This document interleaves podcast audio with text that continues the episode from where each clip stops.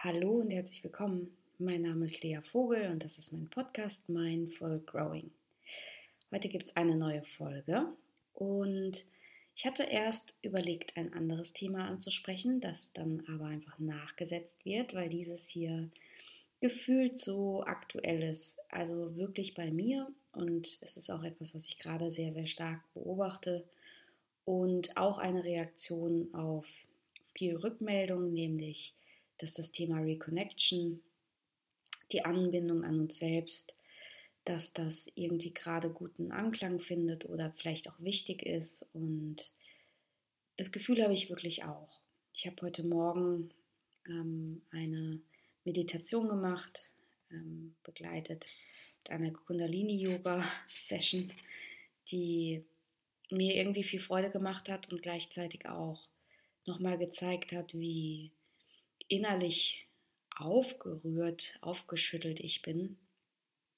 Und da habe ich so ein bisschen mich reingespürt und mich gefragt, was da eigentlich los ist. Und ich glaube, dass das in mir so ein, ähm, vielleicht eine, eine Versinnbildlichung dessen ist, was auch gerade in der Welt los ist. Und damit will ich nicht sagen, in mir ist das, was in der Welt passiert, sondern ich glaube, mir geht es so, wie es vielen von uns geht. Und ich habe das Gefühl, dass wir uns alle gerade eine Menge Druck machen. Und vielleicht sind wir an so Punkten, an denen wir Corona kaum noch hören können. Ähm, wir haben alle unsere eigene Geschichte mit Corona, da bin ich ganz, ganz sicher. Die einen finden es gut, die anderen finden es schrecklich. Wir alle haben so eine gewisse Angst, weil wir es nicht kontrollieren können, weil wir nicht wissen, was das eigentlich bedeutet. Nehmen wir es zu ernst, nehmen wir es zu wenig ernst ähm, wie geht es eigentlich den anderen Ländern. Also es, ist, es sind so unglaublich viele verschiedene Gefühle. Und ich will mich nur auf ein paar wesentliche konzentrieren, die für uns hier gerade eine Rolle spielen, die ich hier viel beobachten kann, nämlich das Gefühl von der Menge Druck. Ich sehe, dass Menschen das Gefühl haben, sie müssten diese Corona-Zeit noch besser nutzen, sie müssten ähm, diese, dieses runterregulierte der Welt, das vermeintlich runterregulierte der Welt besser nutzen, um endlich ähm, für sich die Sinnfrage zu klären, um vielleicht noch mehr bei sich anzukommen, um die Verlangsamung der Welt gut zu nutzen. Und während ich bei allem nicke und sage, ja, ja, ja, sollten wir, dürfen wir, können wir, wäre doch nett, dürfen wir es auch da nicht übertreiben. Auch da ist es entscheidend, in der Balance zu bleiben. Denn was wir machen mit uns, wenn wir jetzt übermäßig versuchen, innerhalb der nächsten vier Wochen den Sinn zu finden, dann erschöpfen wir uns und verlangen zu viel von uns und versuchen das Thema, das uns gegeben wird, die Chance, die uns zu geben wird, wieder mit dem zu lösen, das wir am besten können, nämlich mit noch mehr Wissen, mit noch mehr Denken, mit noch mehr Ratio. Und dabei kommt nichts weiter raus, außer toller Ideen. Ich will das auch nicht abtun. Ne? Aber es kann gut sein, dass wir uns dann auch nochmal aufs Neue übergehen in unseren Bedürfnissen, unserer Intuition, in unserem Körper und vielleicht sogar ja nochmal aufs Neue so ein bisschen erschöpfen und unter Druck setzen. Und das ist das Letzte, was wir gerade brauchen. Das, was wir brauchen, ist die Metaphern unseres Körpers. Dazu möchte ich nochmal eine ganz eigene Folge machen. Die, die Sprache unseres Körpers, die Sprache unserer Gefühle nochmal neu zu lernen und vor allem wieder mehr hinzuhören. Und Intuition, also unsere Gefühle, unsere Anbindung, das ist nichts, was wir lernen müssen. Das ist auch nichts, was wir in einem Kurs erlernen können. Das ist nicht geschrieben in Büchern und ähm, da gibt es auch nichts, was, was uns das erklärt. Das ist etwas, was wir haben. Es ist vielleicht ein Raum, in den wir uns wieder mehr einschwingen können oder ein, ja eine Energie, in die wir, mit der wir uns wieder mehr verbinden können. Und es ist vielleicht auch etwas, was ähm, wieder mehr kommt, wenn wir etwas anderes mehr sein lassen. Und weil das alles so abstrakt ist, arbeite ich ganz gerne mit Geschichten und ich möchte euch auch heute eine vorlesen.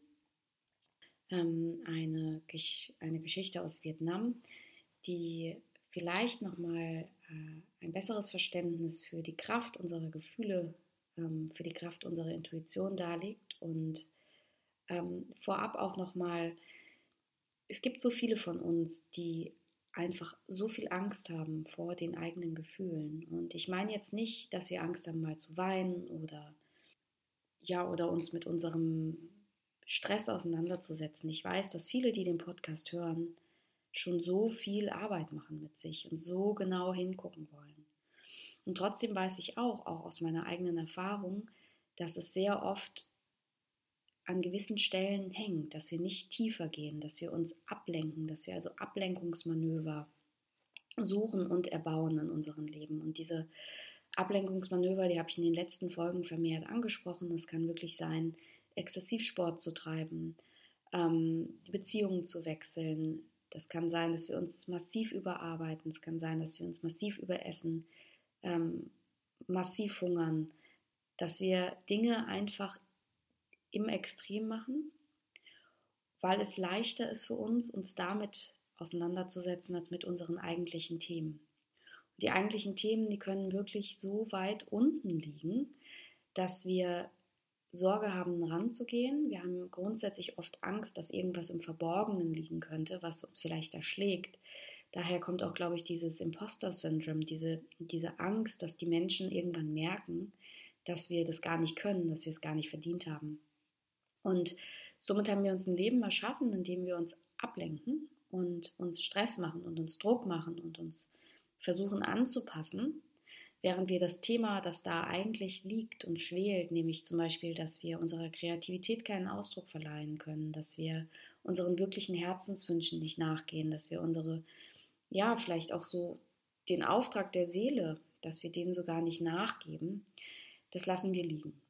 Und ich glaube, dass Menschen, die eine Tendenz haben, sich in so Ablenkungsmanövern zu ähm, fangen, also die immer perfekt sein wollen, die so einen ganz, ganz hohen Anspruch an sich haben, die ganz viel arbeiten, die einfach immer etwas finden, um sozusagen sich selbst unter Druck zu setzen. Und das ist ja jetzt schon eine provokative These. Ne? Sie finden etwas, um sich unter Druck zu setzen.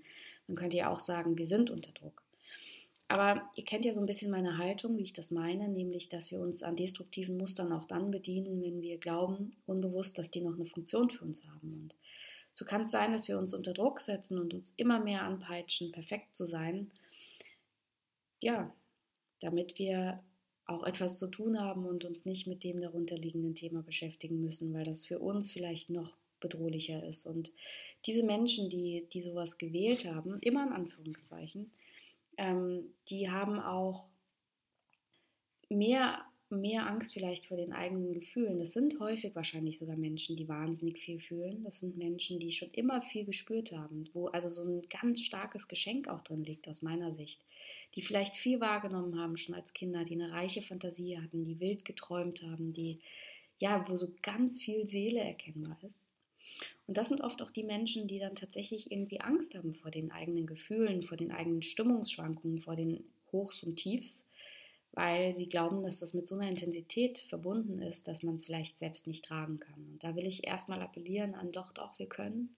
Wir können und es ist so wichtig und so gut, wenn wir uns damit auseinandersetzen, weil genau das braucht es. Es braucht nicht mehr perfekte Menschen auf diesem Erdball, wenn auch da perfekt in Anführungszeichen ist, sondern es braucht authentische Menschen auf diesem Erdball. Davon bin ich wirklich fest überzeugt und ich gebe mir ganz, ganz große Mühe, das auch zu leben. Immer wieder muss ich mich erinnern, es ist nicht Perfektionismus, es braucht nicht die perfekte Freundin zu sein, es braucht nicht die perfekte Schwiegertochter zu sein, es braucht nicht die perfekte Mutter zu sein. Es braucht uns mit bestem Wissen und Gewissen mit offenem Herzen, mit großer Seele, mit bunten Träumen. Und es braucht weniger, weniger Strenge und weniger Bemühen. Davon bin ich wirklich fest überzeugt. Manchmal vergesse ich das und dann erinnere ich mich selbst wieder dran. Und die Erinnerungen sind eben oft auch die Märchen und eins davon, das bekommt ihr jetzt. Und das lese ich vor, das erzähle ich nicht frei. Ähm, und wir gucken mal, wie das funktioniert. Also, es geht so.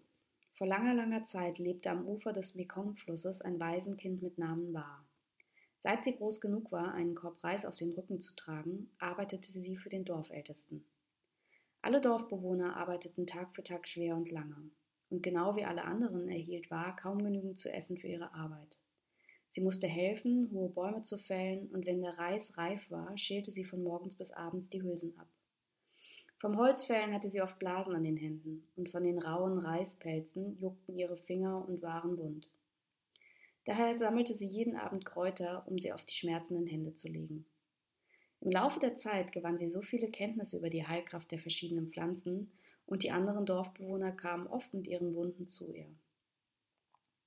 Eines Tages kam ein Bote des Dorfältesten und befahl war, das Reishaus zu bewachen, das auf Pfählen nahe einem Reisfeld stand. In diesem Haus lagerte der ganze Vorrat, und das hungrige Mädchen sehnte sich nach etwas zu essen, aber sie erinnerte sich auch an die Warnung ihres Herrn. Mein Reis wird von einem bösen Geist bewacht. Wenn du nur ein einziges Korn isst, wird der Geist in dich fahren, dann wirst du sterben und dich in einen Reiskorn verwandeln. Die Arme war vor Angst wie gelähmt und blieb lieber hungrig. Im Traum sah sie, wie ihr Herr von den Reisvorräten immer fetter und reicher wurde, während die Dorfbewohner, die für ihn arbeiteten, immer dünner und kränker wurden. Eines Nachts wurde sie durch einen heftigen Tritt in die Seite aus dem Schlaf geweckt. Es war der Sohn des Dorfältesten, der sie anschrie. Du faules Schwein, füll diesen Eimer mit Wasser, bis ich zurückkomme. Bar sprang erschrocken hoch und rannte schnell zum Fluss, um den Auftrag auszuführen. Als sie sich seufzend bückte, um den Eimer zu füllen, überspülte der Fluss sanft ihre Füße. Ganz plötzlich aber schäumte das Wasser auf und sang, so dass sie voll Angst aufs Trockene zurücksprang. Da tauchte aus dem Mondlicht glänzend Schaum ein hochgewachsenes Mädchen auf, das ein langes, schimmerndes Gewand trug. Sie trat zu ergriff ihre zitternde Hand und sagte Die jüngste Tochter des Wassergeistes ist krank. Unsere Kobolde sagen, dass du wahr dich mit den Kräutern auskennst und sie heilen kannst. Komm mit mir und hilf ihr. Nein, nein, das kann ich nicht, rief wahr. Ich muss hier das Reishaus bewachen. Wenn mein Herr herausfindet, dass ich nicht da bin, wird er mich sicher töten. Wahr, denk daran, uns nicht zu entzürnen. Der Wassergeist ist mächtiger als dein Dorfältester. Du wirst von den Geistern bestraft, wenn du dich weigerst mitzukommen. Da öffnete sich ein Weg vor ihr, und das Mädchen führte War in die Wassertiefe hinab. Dort untersuchte War das kranke Kind, das, wie man ihr sagte, von einem Skorpion gebissen worden war, als es am Ufer spielte. Drei Monate lang hatte es mit einem Fieber da niedergelegen und konnte weder essen noch schlafen. War berührte die Wunde und trug den Geistern auf, welche Kräuter sie suchen sollten. Drei Tage, nachdem sie die Kräuter angewendet hatte, war das Mädchen wieder gesund. Der Wassergeist war außer sich vor Freude und fragte, was War zur Belohnung wollte. War antwortete, ich wünsche mir nur, dass ich mein hungriges Volk retten und alles tun kann, um ihm zu helfen. Da reichte ihr der Wassergeist eine kostbare Perle und sagte, was immer du dir wünschst, die Perle wird es dir erfüllen. War dankte dem Wassergeist und kehrte aufs Land zurück. Bei ihrer Rückkehr sah sie entsetzt Vogelspuren rings um das Reishaus, das sie im Stich gelassen hatte. Die Vögel hatten die Hälfte der unbewachten Vorräte aufgefressen. In dem Augenblick kam ein alter Mann vorbei und sagte Wo bist du in den letzten drei Monaten gewesen? Diese Diebesvögel haben den Reis des Herrn gestohlen. Er sucht nach dir, und sein Zorn ist schrecklich.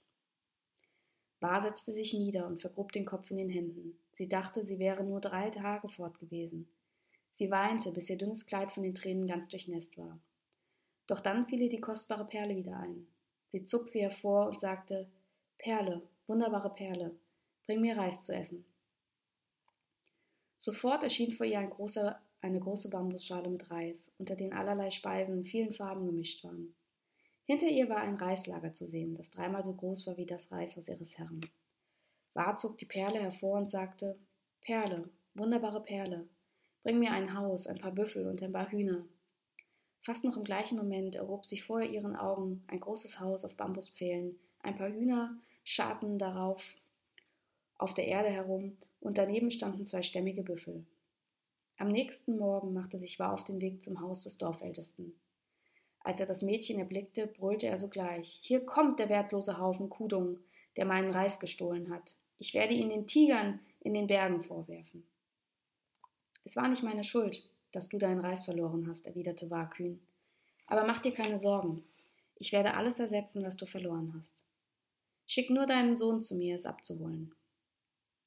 Der Sohn des Dorfältesten schnaubte Ich komme gleich mit. Und wenn du auch nur ein einziges Körnchen zu wenig ablieferst, werde ich deinen Kopf auf einer Schale hierher zurückbringen. Als War und der Sohn des Dorfältesten an Wars prachtvollem Haus mit seinem riesigen Reislager ankamen, blieb ihm vor Überraschung der Mund offen stehen und die Augen sprangen ihm fast aus dem Kopf. Nimm, was du willst, sagte War. Ich gehe zum Fluss fischen. Der Anblick ihres Reichtums beeindruckte den Mann so sehr, dass er War nun mit anderen Augen betrachtete. Ich will deinen Reis nicht, stammelte er. Ich will dich heiraten. Aber War lachte nur. Nimm deinen Reis und geh, sagte sie. Ich kann deinen Anblick nicht ertragen. Als er wieder nach Hause kam und alles seinem Vater berichtete, rief der wütende Dorfälteste seinen Wachen herbei und befahl ihnen, das Mädchen umzubringen und ihr Haus in Besitz zu nehmen. Aber die guten Dorfbewohner warnten sie vor den Plänen des Herrn. Wieder nahm das Mädchen seine Zauberperle hervor und sagte Perle, wunderbare Perle, beschütze mich vor dem bösen Mann. Da sprang plötzlich eine riesige Gebirgskette rings um das Haus des Dorfältesten aus dem Boden. Er und seine Männer konnten die Felsen nicht übersteigen, das arme Volk nie wieder belästigen. Die weise Gerechte war aber teilte ihren Reichtum mit den Dorfbewohnern, die nie wieder Hunger leiden mussten, und sie beschützte sie stets mit ihrer wunderbaren Perle. Ja. Das war die Geschichte. Und eigentlich hätte ich große Lust, sie einfach genauso ruhen zu lassen, weil ich glaube, dass jeder so seine ganz eigene Idee dazu hat und vielleicht auch noch mal hin und her denken möchte, was das, was das so für einen selbst bedeutet. Aber ich glaube, was mir wichtig ist, an der Stelle noch zu sagen, ist, dass diesen, diesen Dorfältesten, den haben viele von uns im Kopf. So ein Dorfältester, der uns kontrolliert und der wie so ein innerer Tyrann ist und der uns einfach so oft antreibt, noch mehr zu tun und uns dann ja eigentlich auch nicht dafür entlohnt, ne, was wir so, was wir machen. Und dieser Aufseher, dieser Tyrann, den wir da im Kopf haben, der versorgt uns einfach nicht richtig. Und sobald wir mal, ja, sobald wir nur daran denken, sozusagen was vom Reis zu nehmen, ähm, kommen gleich die Stimmen, die sagen, faules Schwein und du wirst das wenn du jetzt einmal Pause machst, wirst du für immer Pause machen. Wenn du einmal den Reis nimmst, dann wirst du sofort von den bösen Dämonen überfallen. Und ja, es ist wichtig, dass wir erkennen, dass wir uns von diesen Tyrannen lösen müssen, dass wir beginnen, Verantwortung fürs eigene Leben zu übernehmen, dass wir erkennen, wann wir uns ablenken Vielleicht auch ablenken, weil die Stimme des Tyrannen so groß ist in unserem Kopf. Das heißt, ihm einfach blind folgen, uns tyrannisieren lassen, uns antreiben lassen, uns beschimpfen lassen. Und uns davon lösen, dieses faule Schwein zu sein, vermeintlich. Ne? Also ich beziehe mich jetzt auf die Vokabeln der Geschichte, nämlich die sind ja doch auch heftig, dass wir lernen, nicht nur zu arbeiten, sondern eben auch zu ruhen und dass wir lernen, auf unsere Gefühle zu achten. Und die Gefühle und die Intuition, die sind in, diesem, in dieser Geschichte verkörpert durch, durch den Fluss. Und auch war, ne? die hatte ja zu, zu Beginn Angst und wollte da nicht reingehen. Also sie ist, die sie ist an den Fluss gegangen, hat gespürt, wie das Wasser auf die Füße kommt und wie der Wassergeist sich da bemerkbar macht und sie wollte das nicht und wollte wieder zurückgehen, wollte ihrem eigentlichen Job nachgehen, also wollte wieder ins Bewachen gehen, weil sie wusste, sonst kriege ich Ärger. Und so ist es ja bei uns auch, ne? dass wir eigentlich vielleicht intuitiv spüren, das wäre jetzt gut für was anderes. Wir spüren auch intuitiv, dass es jetzt Zeit wäre für ruhiger oder für, für, für einen ganz anderen Plan. Unser Körper kommuniziert so viel mit uns. Aber wir erschrecken uns dann vor dem Wassergeist, wir erschrecken uns vor dem Wasser, dem Fluss der Gefühle sozusagen und gehen zurück an die Arbeit. Wir gehen zurück in die Obhut des Dorfältesten, der uns beschimpft. Und in dem Moment gibt es dann leider nicht die, den Wassergeist, der sagt, doch komm, weil wir bedrohen dich noch mehr. Das wird nicht direkt kommuniziert, aber das, was wir dann spüren, wenn wir so aus der Connection hm, purzeln, ist eben, dass wir uns nicht mehr bei uns fühlen und das nicht mehr bei uns fühlen unter den Rückenschmerz oder das Gefühl leer zu sein, erschöpft zu sein, gelangweilt zu sein. Das ist, das ist genau dieser Wassergeist, der eigentlich laut brüllt. Guck hin, bitte, guck hin. Wir, das ist wichtig, dass du jetzt hier einsteigst. Es ist wichtig, dass du unter Wasser kommst in den Fluss der Gefühle. Und wir haben aber gelernt, diese Stimmen, weil sie viel leiser ist, weil sie, man kann ja damit leben. Ne? Haben wir gelernt, die so ein bisschen zu ignorieren. Und gehen zurück zum Dorfältesten und lassen das mit uns machen sozusagen. Und ja, als war dann den Mut fast, wirklich in diese Gefühle reinzugehen, in die Sprache des Körpers reinzugehen und dem zu vertrauen. Ähm, vergisst sie Zeit und Raum, das ist gut möglich. Da vergessen wir dann vielleicht für einen Moment einfach mal unsere Pflichten oder wir vergessen die Struktur des Tages. Wir vergessen das, was man sonst so von uns verlangt. Sicher nicht drei Monate. Und werden dafür belohnt durch die Perle. Ne? Wir werden dafür belohnt, dass wir hingeguckt haben, dass wir den Körper beachtet haben. Wir werden dafür belohnt, dass wir eingetaucht sind. Und zwar damit, dass wir ein Leben erschaffen können, wie wir das möchten. Ein Leben erschaffen können, wie wir, wie wir es brauchen. Und das bedeutet wieder, dass wir uns an unserer Gestaltungskraft bedienen dürfen. Das macht wahr auch erst, nachdem sie aus dem Wasser zurückkommt. Ne? Sie beginnt zu gestalten. Sie, sie sagt klar ihre Meinung. Das ist, äh, ich weiß nicht, ob ihr den Teil noch erinnert in der Geschichte, in der sie sagt, nee, das, das war gar nicht meine Aufgabe, auf diesen Reis aufzupassen. Also sie erhebt die Stimme, sie spricht ihre Wahrheit, sie verteidigt sich, hat keine Angst oder aber ist einfach mutiger als ihre Angst, spricht also für sich und ist wenig beeindruckt von den Drohungen. Und das passiert, wenn wir in diesen See der Gefühle steigen. Es ist passiert, wenn wir wirklich beginnen, in die Reconnection zu gehen, also wieder uns anzubinden. Und das wird belohnt. Und ich merke das immer wieder im Kleinen, wie es für mich funktioniert, wenn ich meinen Körper und all die Signale, die er sendet, ähm, ernst nehme, wie ich belohnt werde, wenn ich die Metaphern meines Körpers ernst nehme. Denn wenn wir vielleicht das Gefühl haben, wir fühlen uns leer und dann zu essen greifen, was, was ja viele Menschen einfach machen, das ist auch völlig in Ordnung, solange es nicht die einzige Reaktion ist, die wir haben. Oder wenn wir das Gefühl haben, wir müssen was runterschlucken sozusagen.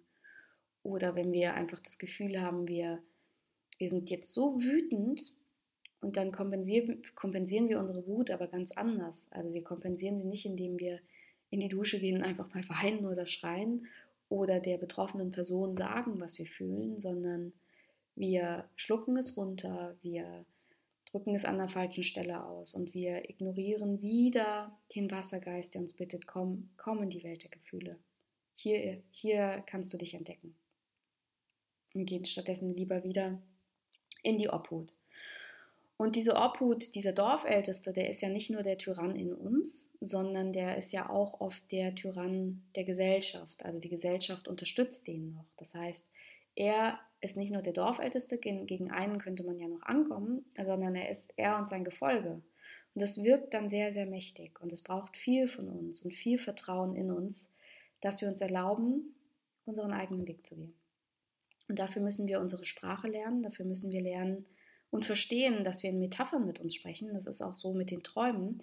Ähm, wahrscheinlich wissen wir alle, dass wir Träume nicht eins zu eins übersetzen dürfen. Dafür sind sie oft so verworren und so suspekt. Und vielleicht kennt ihr das auch, wenn man im Traum von jemandem träumt und man weiß, das ist die und die Person, die sieht aber ganz anders aus.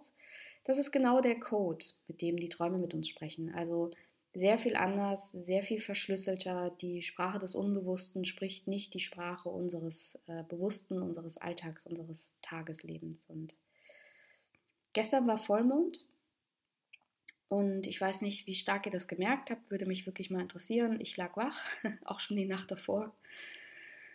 Und muss dann immer wieder schmunzeln, weil ich wusste nicht vorher, dass Vollmond sein wird. Und wenn ich dann aufwache, denke ich, ach, sehr interessant, daher kommt's. Und es gibt Menschen, die mh, hm, fühlen sich durcheinander durch den Vollmond, weil der Vollmond vielleicht mit der ganzen Energie so auf die offenen Themen leuchtet. Und das zu Corona-Zeiten ist natürlich eine heftige Kombination. Andere fühlen sich sehr, sehr stark angebunden mit den inneren Bedürfnissen. Und deshalb ist jetzt auf jeden Fall ein guter Moment, das nochmal durch den Kopf gehen zu lassen, zu schauen, was ist denn eigentlich mein Wasser der Gefühle oder wie kann ich mich vielleicht heute nur ein bisschen mehr dafür öffnen, hinzuschauen. Im ganz Kleinen, so wie war. Und ja, schaut hin, öffnet das Herz macht euch bitte keinen Druck, jetzt in den nächsten vier Wochen die Lösung zu finden. Das funktioniert nicht, wenn wir es wenn wir es wieder wie immer machen, nur in anders. Das funktioniert einfach nicht.